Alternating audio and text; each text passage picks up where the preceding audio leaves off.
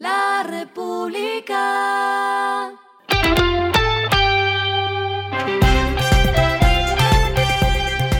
Al final de la jornada, esto es lo que debes saber sobre el comportamiento de los negocios, las finanzas y la economía.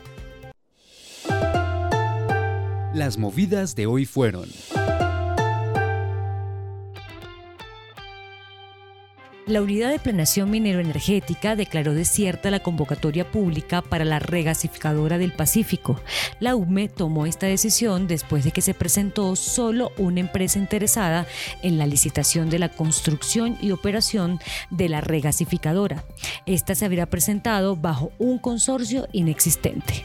La UME consideró que la postulación del consorcio Buenavegas Planta de Regasificación se trató de una simple intención de participar en una convocatoria futura.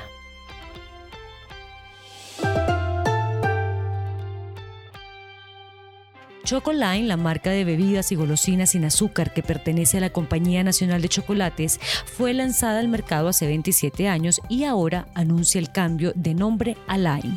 Este cambio viene acompañado de nuevos lanzamientos de productos.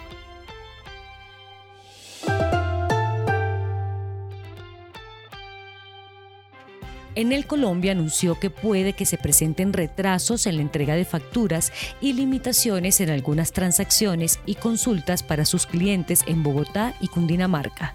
Esto a razón de una actualización que se viene realizando desde la semana pasada con motivo de optimizar los procesos transaccionales de la plataforma. Lo que está pasando con su dinero.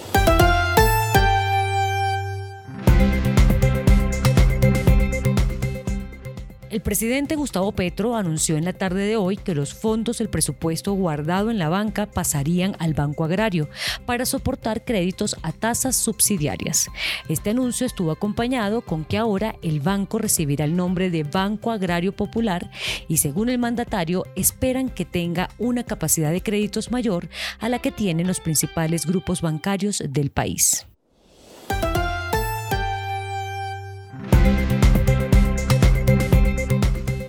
Los indicadores que debe tener en cuenta. El dólar cerró en 4.110,08 pesos, bajó 1,44 pesos. El euro cerró en 4.450,81 pesos, subió 8,11 pesos. El petróleo se cotizó en 81,19 dólares el barril. La carga de café se vende a 1.320.000 pesos y en la bolsa se cotiza a 1,84 dólares. Lo clave en el día.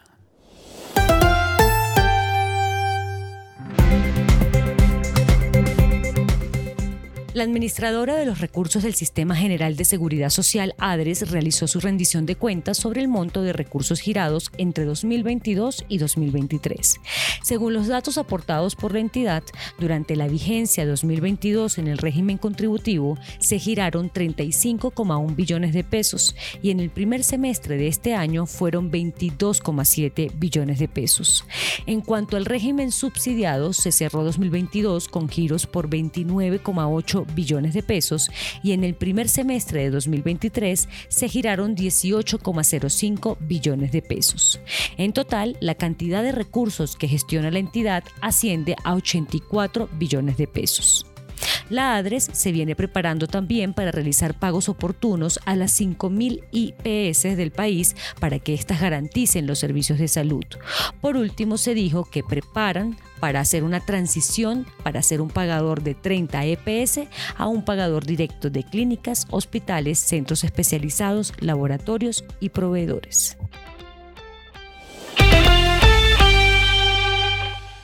A esta hora en el mundo. La coalición alemana de gobierno dejó de lado el martes semanas de disputas para acordar un total de 34.630 millones de dólares en recortes del impuesto a las empresas durante cuatro años, esto con el fin de impulsar la debilitada economía.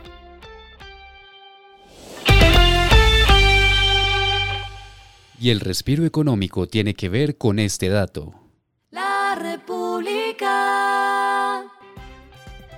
El cantante paisa Ryan Castro será el encargado de la apertura y cierre de uno de los festivales icónicos en la capital, el Megaland. Las presentaciones iniciarán desde el mediodía el próximo 25 de noviembre. Los asistentes también podrán encontrar actividades para compartir con amigos o familiares, algunas ofertas gastronómicas locales y comidas rápidas. También tendrán zonas habilitadas para VIP y otra para general. La República. Y finalizamos con el editorial de mañana. Error y acierto en el precio de la gasolina. El gobierno debe dejar de subsidiar la gasolina y el ACPM, pero no caer en el error de ponerle precios diferenciales a la tanqueada para dar gusto los transportadores que lo presionan. Esto fue Regresando a casa con Vanessa Pérez.